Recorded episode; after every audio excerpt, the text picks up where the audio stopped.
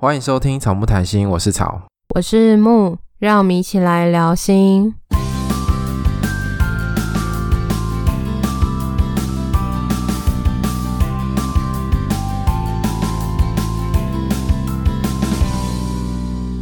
如果你喜欢我们节目的话，请记得到 Apple Podcast 给我们订阅、留言跟五颗星，也欢迎来追踪我们的 IG 跟 FB 粉专，我们会在那里跟大家互动哦。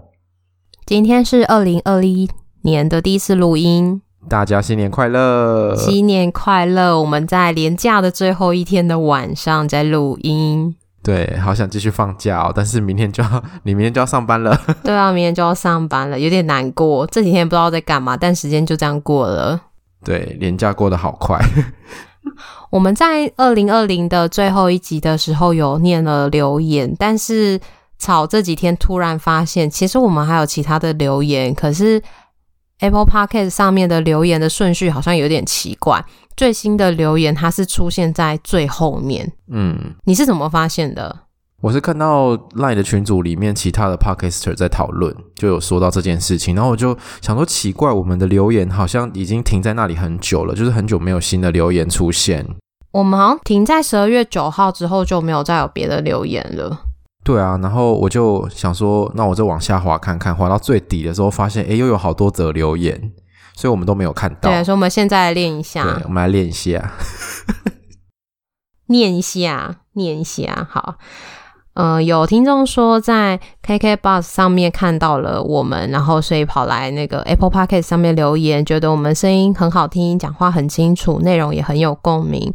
还有听众敲碗灵魂急转弯，谢谢我们陪伴大家度过了一年的时间，然后二零二零完全是他疗愈的一年。嗯，二零二零的确是很需要疗愈的一年诶，发生好多事情，真的，而且在跨年。就是前后也真的很多听众私讯我们，祝我们新年快乐，然后跟我们说，二零二零他觉得最开心的事情就是发现了草木谈心，觉得蛮感动的。真的，谢谢大家。你有看到吗？有有有，我有看到。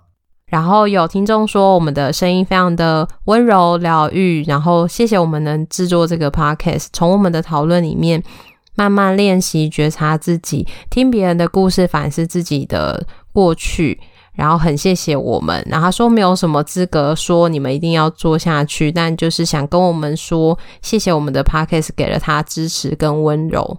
谢谢这位听众，真的非常的贴心，说没有资格要求我们一定要做下去，但是没有关系，就是大家的支持或者是回馈，对我们来说都是很重要的力量。对，如果有期待可以传达给我们，可是我们也会看自己的能力跟时间心力来。决定怎么回应大家？对啊，我觉得大家都很棒，就是会会努力的给我们一些回馈，然后我觉得这些回馈其实都我觉得蛮正向温暖的耶。嗯，在那个冷冷的天，觉得心暖了几度。对，好像都比较少攻击我们或者是骂我们的留言，好像都是一些给我们正向的回馈。可能骂我们的留言也不太好意思出现吧，就是可能出现了之后，我们要骂回去之后，大家就觉得哦，原来我们也有不温柔、不疗愈的时候。可能我们不够红吧，就是没有是非。没关系，我们这样就好了。对，好，谢谢大家。对，然后有听众说，第一次的留言就献给了草木，本来就很喜欢这类的主题，找到这个 podcast 之后，直接就爱上了，每天有空就会听，所以从第一集开始回头听。我觉得从第一集回头听。蛮害羞的，对，前面的时候在讲疫情，就现在回头想，觉得有点瞎。然后还有一个听众是说，我们两个不是很理论，但是却也很真实的说出自己的看法，会适时的提供一些所吸收到的情商理论。情商理论是什么？我也不知道诶，我觉得我们的确是没有在讲太多的理论，是因为觉得理论到应用其实还是。有一些距离，然后如果都听理论的话，大家可能会很想睡觉。对，然后我们也觉得说，讲理论的东西，其实大家可能接受度会比较少，所以我们比较会用一些生活化或者是讲故事的方式传达我们想传达的东西。可是其实那个知识是包在里面的，这就是我们节目的宗旨啊。对啊，我们就是想轻松闲聊，就是如果听到理论就不轻松了。对，所以这个听众有 catch 到我们想要传达的做法。那新的一年也请大家多多指教，然后有什么想听的主题都欢迎可以私讯给我们。没错。那我们今天要讨论的是心理师想跟你说的苏苏他写的一本书，叫做《从此不再压力山大》。那因为之前叔叔有把这本书寄给我们两个，所以我们两个就读完之后呢，觉得诶，叔叔真的写的还不错，想跟大家来分享压力这个主题。那就是我们会挑一些里面的内容跟大家分享啊，也会混杂一些我们可能自己生活上或是我们在工作里面会使用的一些方法。所以大家如果有兴趣的话，可以买书来看。我觉得这本书写的蛮浅显的，而且就是你在看的时候会有一种会一直想要往下看的感觉，因为可能是因为是中文的书吧，有些翻译的书其实在读的时候会有一点卡卡的，可是叔叔真的蛮厉害的，写的非常的顺，然后里面有一些小故事跟举例，我觉得都很棒。对，把一些理论的东西都写的用一些比喻的方式，让你很容易理解。对啊，叔叔，我们今天有分享你的书哦，因为我们就是在。年底的时候不小心说错，跟他说我们要我们最后一集要录你的书，然后他还很开心，结果殊不知我记错时间了，结果是我们这一集才要录这样子。对，但是我们也是二零二一的第一集，就是介绍这本书。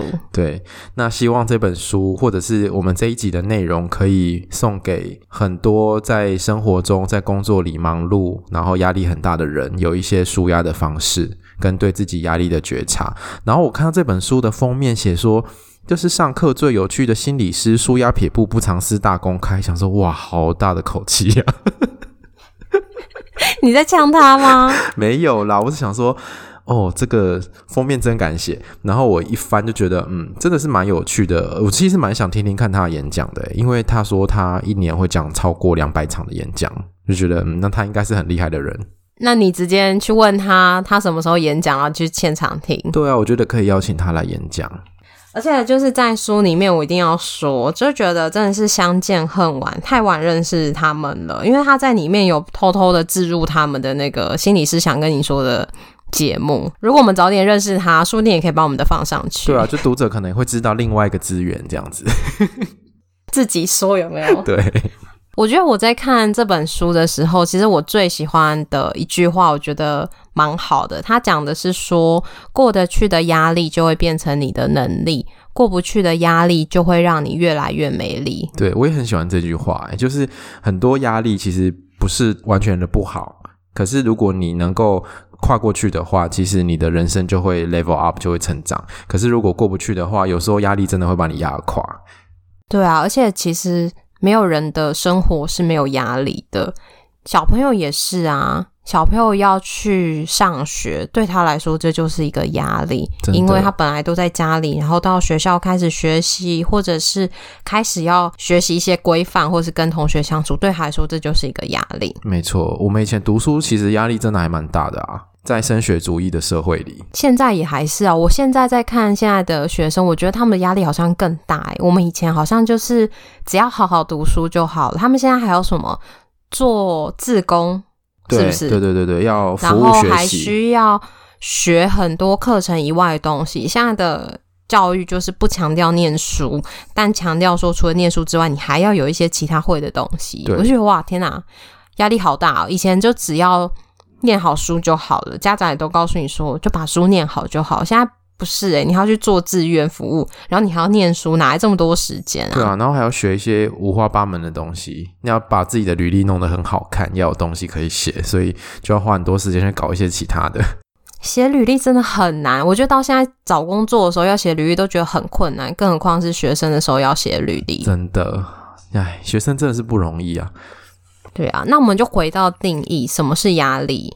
如果根据叔叔的书的话，其实压力就是如果你有，这好像绕口令哦，绕口令。根据叔叔的书，压力就是如果有心力、体力或是脑力的消耗，身体要耗费资源去应付这些环境的变动，就是你会感受到压力的反应。所以其实压力是除了心理感受之外，其实身体也会有一些感觉。然后这边可以稍微分开一下，让你有压力的是压力源，然后有压力源的时候，会让我们有身体或是心理的感受，然后我们也会有一些对于压力的反应。那我们通常你自己通常怎么知道你是在压力？我觉得我比较以前的时候会是当下可能会觉得很好焦虑、好紧张，我可能会拉肚子，然后会比如说手心会出汗，有一些身体上面的东西的反应。可是我当下不会觉得那是一种压力，我只会觉得很紧张。可是现在学了这些理论的知识之后，回过头来看，会发现，诶，那其实就是身体要帮助你应付这些压力的时候产生的一些反应，所以那其实是一种压力反应。我觉得压力跟焦虑在某些情况下其实蛮像的，例如说你要上台报告，那其实是一个压力，可是你身体会有很多焦虑的反应。嗯，我记得我以前在读书的时候，我每次段考早上的第一节课一定都会拉肚子，就是会有肠燥症。英文的考试常常是在第一节，然后以前英文不是要考那个听力测验吗？大概是考试的开始十五分钟之后要。开始播放那个听力测验，你就要考嘛。一开始考试，我就开始觉得肚子痛。大概十五分的时候，我就会觉得忍不住，我一定要去上厕所。那你永远都考不到听力啊？对啊。然后我记得我有一次就就是已经忍到受不了，那我就走到台前跟老师说：“老师，我受不了，我想想上厕所。”然后那个广播就开始放听力测验，现在开始。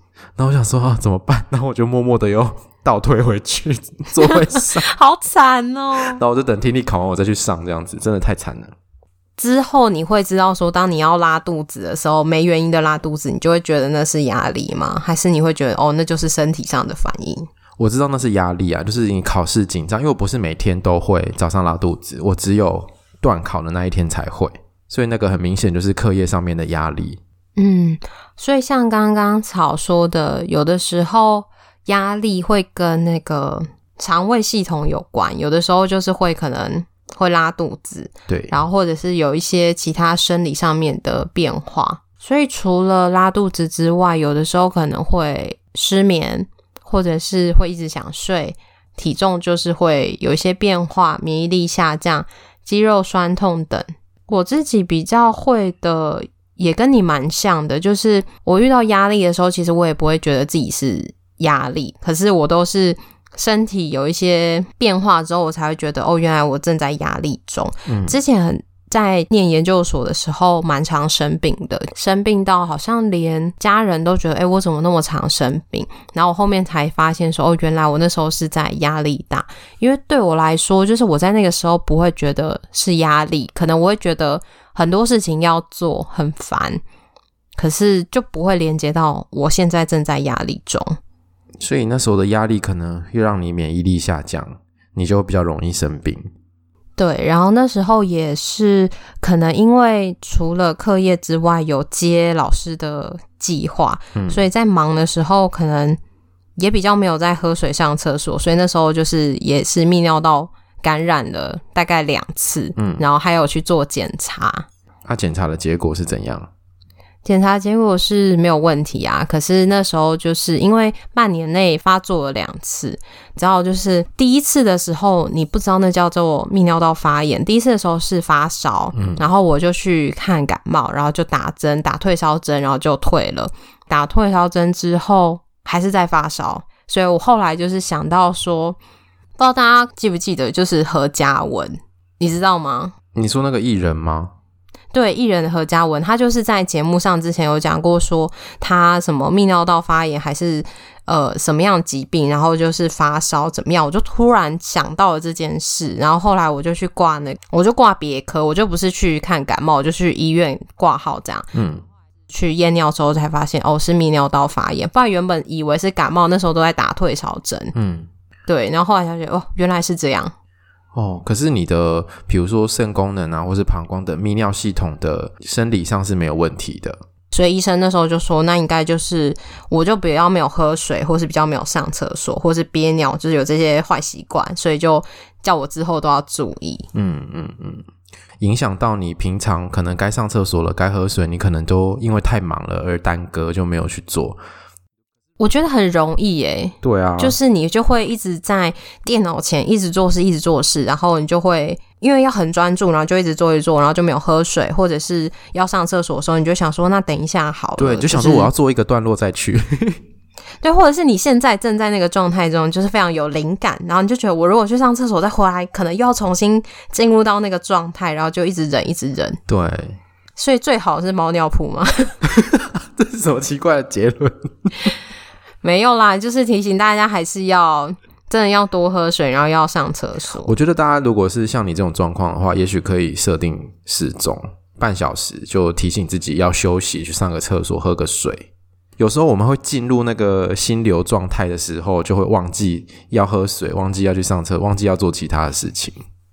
心流状态是什么？你要不要解释一下？投入一件事情，很专注、很专注的时候，你会进入到一种忘记时间，对，很像废寝忘食的状态。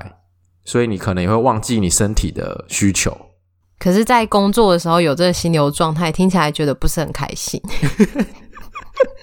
觉得如果是做别的事情的时候就算了，可是。就就是工作嘛，对啊，所以千万不要为了工作影响到身体的健康，真的非常的不值得，很，很不划算。好，那除了身体的反应以外，其实也会有一些心理的反应，比如说会。感到很焦虑啊，或者是情绪低落、忧郁，然后我们常常可能会觉得很烦躁。比如说，别人可能跟你讲个什么，你平常不会生气，可是当你在压力下的时候，你就特别容易生气。那或者是有一些恐惧啊、罪恶、羞愧等等的情绪反应。那也有可能在心理上，我们有时候也会注意力下降，或是认知的能力下降，记忆力变得不好，这些也有可能在压力的状况下产生。所以，如果平常都记忆力不好的话，其实这个可能就不一定。对。那如果你平常记忆力很好，可是突然最近你就觉得，哎，怎么忘东忘西的？或许你就是处于压力状态。压力其实也有分短期的压力跟长期的压力。你如果长期都处在压力里面，你可能长期的注意力或者是记忆力可能都会比平常表现的比较不好。而且这就会变成循环，就是当你注意力、记忆力跟认知能力下降的时候，你有可能工作的表现就会受到影响，就变不好。之后你可能又会压力更大，然后你的记忆力可能就会越不好，就会变成负向的循环。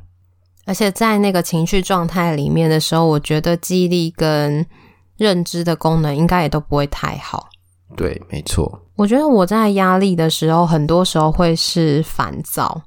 就是像最近也会对某一项工作很烦躁，就是因为就觉得很繁琐，然后不是很上手，然后每次打从心里的厌恶那一项工作，然后最近在做的时候，就真的上周也是做的时候就吼，我觉得也不算吼啦，就是我就会在那边闷闷说，吼，我真的很不喜欢这个工作，这个业务真的很烦，很讨厌，每次都这样，我就这样讲。就自己在那边闷闷闷，然后我同事就说：“好啦，我来帮你，我来帮。”我说：“不用不用，没关系，我真的只是觉得很烦，我要讲一下。”可我就真的打从心里很讨厌这个工作，我就在那边讲。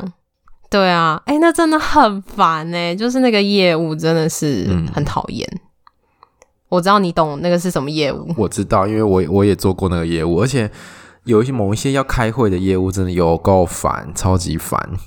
可是，在那个当下，我不会觉得是压力，我就会那时候会觉得我真心讨厌这个工作。嗯嗯，我们刚刚有提到压力源嘛，我那我觉得压力源其实可以分成几种，一种是客观的压力源，就是像是有一些业务就是很烦，那你要每次做到这种业务的时候，就会让你觉得压力很大。那这个可能就是一个，如果大家都来做这件事情，应该都会觉得很烦，或者是你的老板机车啊，或者是。要考试啊，找工作，关系上面的问题会也会造成很大的压力，所以这些东西都是可能是压力源。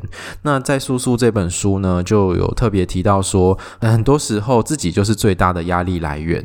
那他这里面就有讲到说，我们可以简单的把人格分成 A 型人格跟 B 型人格。你有做那个测验吗？就是这本书里面有一个测验，让你看你是 A 型还是 B 型人格。我猜你是 B 型人格，在两百一十三页有一个测验，对，大家可以，如果你想知道自己是什么类型的话，其实我觉得 Google 应该都可以找得到啦。你就打 A 型人格跟 B 型人格，应该就可以找到相关的测验。对，你是 B 对不对？对啊，我很典型诶，因为那那你你应该猜得到我是什么吧？我觉得你其实有点难猜耶，真的吗？因为我觉得你接在 A 跟 B 中间诶。可是我其实是 A 诶，真的哦，所以你的 B 是你的 B 的特质，我感受到的可能是你练习出来的吗？来，那你那你说说看，我觉得好有趣。我以为你会很明显知道我是 A 型人格，诶，在在这次我们先讲一下 A 型人格是什么好了。好，A 型人格的话就是成就需求比较高，然后会是给自己一些压力，然后会比较是常常觉得时间不够用，做事很有效率，然后做很多事情都会一心二用等等的，嗯、就是一个比较急躁的状态。我们可以看一下两百，不不用这样，好像在上课哦。就是两百，好像在上课哎。跟同学同学，我们现在看一下两百一十四页。现在这个两百一十四页在讲的是什么什么？没有，我想要念一下两百一十五页这边有个表格，像是他说 A 型人格第一个是缺乏耐心，可是我觉得你好像还好啊。你有很缺乏耐心吗？看情况，可是我觉得大部分有点没耐心。真的哦。那第二个具有攻击性，我觉得这个也没有啊。我觉得我蛮有攻击性的，就是某些时候真的让你不爽的时候吧。对啊，然后第三个是具有高度竞争及成就的欲望。高度竞争我觉得好像还好，可是成就欲好像有。高度竞争其实不太会，有没有很很喜欢主动跟别人争。可是你在工作上会比较追求可能更好，或者是能做的事情更多之类的。对，就会想要进步吧。嗯。就想要在事业上面有更多发展，然后第四个动作快速是有，第五个注重工作层面的表现有，然后第六个是对于放松或休息觉得有罪恶感，你有吗？嗯，还好，有的时候会，嗯，但就现在好像还好。然后第七个相当注重时间的管理，好像有，有啊，我就是会追着时间跑。你喜欢弄那个行事历？因为我会忘记，所以我要放在行事历上面，我比较可以知道说我什么时候要做什么事情。嗯，所以我会觉得你好像有有些向度上没那么典型，没有到每个都是，但是好像测验完之后比较偏向就是 A 型。对，你好像是比较偏 A 型，可是没有那么典型的 A 型。对，但你就是很明显的 B 型啊。对，我超典型的。所以我那时候想说，哇，我们俩真的很有趣，一个 A 一个 B。对啊，因为我那时候不用问你，我就知道你是 B。而且我那时候在看这个测验的时候，我就想说，我们一定会讨论这一段，就觉得对方是什么。我觉得很很很明显啊，因为我们那时候在分工或者是什么，就常常都是我在盯你进度，然后问你说，哎，什么时候要做什么之类的。对。然后那时候我们要录这一集之前，就是我记错时间，所以我那时候还问曹说：“哎，你看书了吗？然后怎么样怎么样？”结果是我看我记错时间，所以我一直在问他，看书了没。然后我就想说，怎么一直要提醒我该看书，该看书这样子。原来是我记错时间，因为我以为就是我们马上就要录那一集，可是我们两个都没有那个大纲在上面，然后想说那我我也来不及看，然后赶快怎么办？怎么办？后来我还是很快速的把大纲生出来了。然后你就你你那时候就很焦虑吧？你想说这个人到底在干嘛？没有，我想说至少抓了大纲，到时候可以比较好讨论。然后后来才发现，原来我记错时间了。嗯。那我要念一下 B 型人格的特质吗？还是不用了？大家自己去看。好啊，好啊，你可以稍微念一下。好，那像是 B 型人格的特质，可能就是有耐心，没有攻击性，不注重竞争跟成就感，行动缓慢。哎，这真的就是我哎，行动超慢的啊。哎，我记得你上次有跟我讲了一句话，我觉得对我来说很受用。哎，就是我那，我我忘记那时候在做什么事情，然后我就说好啊，那我之后做。你就说这就是拖延呐。你记得吗？我有点忘记了，可是我会跟你说要立刻。你你是不是说要之后再放到行事历还是什么之类的？我忘记什么事情，反正我就会，我就习惯之后再做。然后我跟你说，就是要现在弄，不然你之后就会累积越来越多的东西。对，然后有一些还会忘记这样子。对，但我就是怕忘记，所以就是要立刻弄，所以就会变得行动比较快，因为其实是怕忘记。好，我后来真的有认真的在反省这件事情。那你觉得你的效率有好一点吗？有啊，就是有一些事情可以当下弄完，就要当下弄完。因为我以前都会觉得说，哦，还有很多时间，那我就之后再弄。可是我觉得你这跟我同事很像，他就是每个月我们都要交报表，然后但我们都是可能你自己每一天有接了哪些案，或什么时候就每一天做记录。但他是等了一个月之后，他自己可能有记在一个他自己的表格里面。嗯、他等一个月之后，他才会再重新填在制式大家要交的那个表格上面。所以他交都会迟交。然后我就跟他说：“你是应该每天或者是每周，可能两三天就要写一下，不是累积到最后一次写，那你都会迟交。”嗯，你应该就是那种。我不太会让自己迟交，就是我会压线。好吧，有压线就就不算迟交啊。对，我没有迟交，可是我通常也是会压线，所以我就觉得这样的习惯不太好。因为如果出了一些什么意外的话，你就没有办法压线，就是会迟交。对，那我就是会尽量提早，然后不要压线。嗯，好，那我继续念哦。第五个是注重生活层面的享受，再来轻松中不会有任何的罪恶感。第七个是比较少目标导向。对啊，我就是一个比较。闲散又安逸的人，你是瓜牛。对，可是呢，在苏苏这本书里面就有提到说，A 型人格跟冠状动脉心脏病的关联比较大，你要小心哦。好，我我会小心。然后 B 型的人可能就是在成就上面可能不会表现这么好。我觉得我现在都是有的时候会觉得自己太急的时候，我就会提醒自己要慢一点，或者是就算了。嗯嗯。那然后像是我的话，我可能就要提醒自己要多注意，或者是要再上紧发条一点。我都是提醒自己这个。所以大家可以思考一下自己的状态是什么，然后这个状态会不会跟你的压力有关？因为像我的有压力，我觉得很多时候都会是我觉得时间不够。就是我自己脑中会先预想什么东西是什么时候要完成，我自己会先 run 过一轮，但因为可能我的标准比较严格，所以我都会觉得时间不够的时候，我就会很紧张。可是事件过了之后，会发现其实也没有自己想的那么的不够。嗯，我也会常觉得时间不够，可是我的时间不够是我前面浪费太多时间。所以大家都会觉得时间不够，可是不一样。你是到时间截止前，你会开始，因为你时间剩很少，所以你就会肾上腺素爆发，就在完成那些事情。对对，然后我是我预想觉得时间不够，然后就会很焦虑这样子。对，所以我的压力源就会是我自己预想的那个情况。就我觉得我的压力源，就有的时候压力会分为。客观的事实跟自己想象出来的状态，我觉得有的时候我都是自己想的状态，就会让自己有压力。嗯，然后或者是说像考试啊，有些考生可能会预想自己会不会考了，然后放榜，然后没有学校念，然后什么的，就想的很多很糟很糟的情况，然后之后就会觉得很有压力。可是这些情况其实也不会发生，因为你的成绩或许没有烂到完全没有学校念。对。所以刚刚讲的就是自己是最大的压力来源，一个跟可能性格有关系，那另外一个就是跟思考的方式有关系。比如说在书里面就有提到一个两极化的思考，就是一种非黑即白的思考方式。如果你今天九十九分，你在你心里等于零分；你如果没有考上第一志愿，在你心里你就是考的考到烂到不行这样子。这种不是 A 就是 B 的这种思考方式，有时候会让人压力很大。嗯。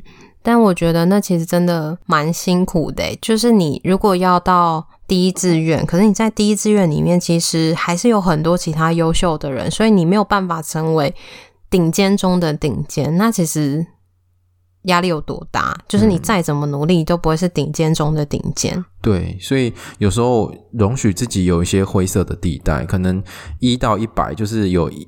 一二三四五六七八九十到一百嘛，可是对两极思考的人来说，就是只有一跟一百这样子。有时候容许自己有二到九十九还蛮重要的。嗯，或许说就是这个也状态也是回到自己身上，就是你希望自己达到什么标准，是你自己对自己的期许，而不是说你在一个群体里面，你跟别人竞争，然后你希望自己得到什么样的状态。例如说，你希望在群体里面是第一名，可是第一名不会永远都是你啊。嗯，可是例如说你自己期许是你自己有做努力，然后分数可以达到，然后会的基基本上都要答对，那这样就是你可以对自己要求的部分。嗯，那接下来我们想要来谈一下舒压的方式。书里面有提到一些关于舒压方式的迷思，就是有很多舒压的方式，其实反而会让自己压力更大。比如说吃高热量的食物啊、购物、追剧、抽烟喝酒，或者是晚上。故意在那边划手机而不睡觉，然后隔天还是要早起，这种主动失眠的状况，可能会让你长期下来的压力反而更大。可是你在短期的时候，可能会觉得说，哦，好舒压哦。比如说吃高热量的食物，你当下就会觉得很很被抚慰，但是你长期吃的时候，可能就会变得肥胖。所以比较好的舒压方式是你当下用了，觉得对于你的心情状态有帮助，可是过了一段时间中，它不会变成你第二个压力。例如说你，嗯，例如说你吃东西觉得很爽，就开始暴吃，可是之后体重变重，它就变成是你的压力，或是你就是开始一直网购，很方便，有没有卡狂刷，然后账单来了，你就发现哎卡爆了怎么办？就很有压力。我们在采取舒压方式的时候，其实要考量到那个长期的效果。就如果长期的效果变成你第二个压力的话，你可能要回来调整一下舒压的方式。那在书里面就有教大家一些 根据科学研究的舒压的方式，比如说呼吸，其实呼吸就可以很直接的调整我们的自律神经，像是腹式呼吸法。那在那个书里面有教大家蛮多种呼吸法的，我觉得大家都可以去试着做做看，就是跟它里面的步骤去做。呼吸的话，我自己也蛮常用的，但我也不会特别去强调什么呼吸，我就是会去算我的吸气跟吐气，尽量让我的吸气跟吐气是在一样的秒数，嗯，然后所以那个时候其实我的专注都在呼吸上面，就是要让我的吸气跟吐气是在一样的秒数的时候，其实那时候就会帮助我转移注意力，或者是帮助我调节我那个很焦虑，然后心跳很快的状况，嗯。就是有意识的吸气跟吐气，嗯，因为平常我们呼吸的时候不会特别去留意自己的吸气状态或是吐气状态，可是其实有的时候可能你在压力或是你在焦虑的时候，你的吸气跟吐气其实可能是很混乱的，或者是你吸的很短，然后吐的很快等等的，嗯。可是你如果深深的吸，慢慢的吐，然后多做几次之后，就会开始感觉到放松的效果。那你会常？你会用这个方式吗？我会，我其实会用腹式呼吸。我失眠的时候，常常会用腹式呼吸来帮助自己的身体更放松，然后就会比较容易入睡。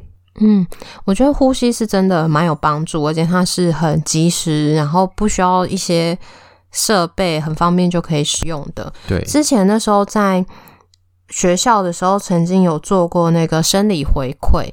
它就是把仪器接到你的身上，就是你透过呼吸的时候，你可以看到你生理的数值有一些变化。所以我知道说这件事情做的确是对生理上面有帮助的。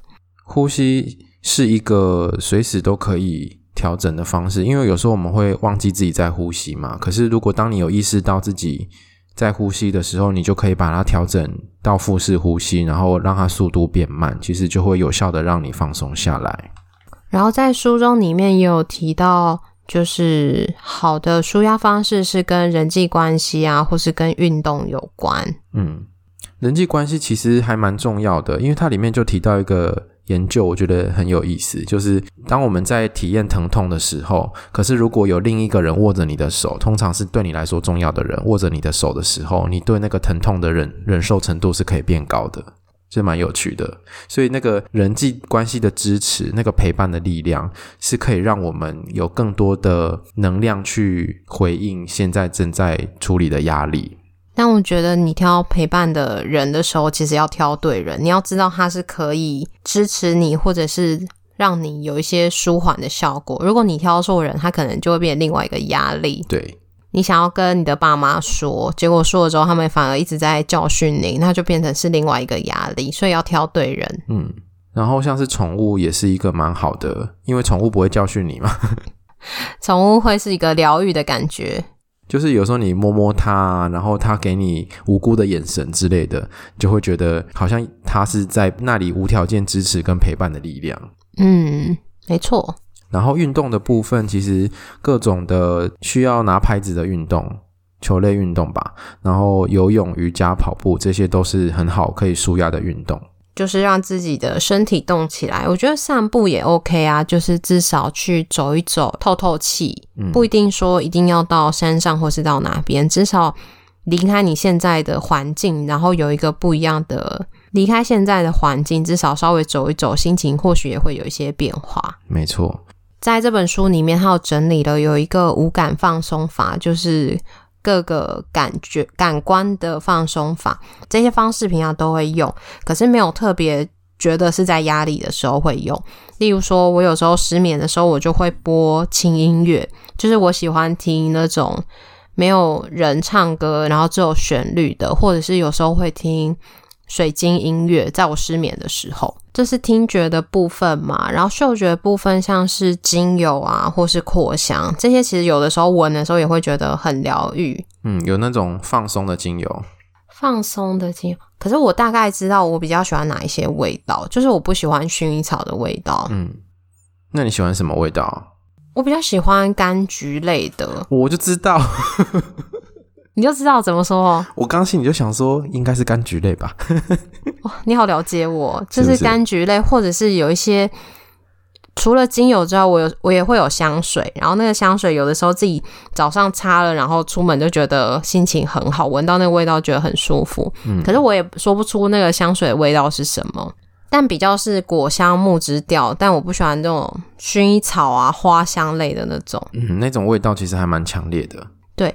就是不知道大家知不知道那个日本的那个热敷眼罩？我知道那个，那个就是它有味道，然后又有温度，然后又会让你觉得很放松。但那个就是有薰衣草味道，我在敷的时候我就觉得一点都不放松，因为我觉得好臭。所以它它应该有出柑橘的吧？有，它有出，它是出那个柚子的哦，就是很像喝柚子茶的味道。嗯，那好像还不错哎。对，可是就是味道，可是因为它是在你的眼睛上，所以其实那个味道就会比较浓烈。对，这也是一个放松的方式。它其实有嗅觉，然后有一些温度的部分。嗯，那其实这个五感放松法，其实就是我们的视觉、听觉、触觉、嗅觉跟味觉。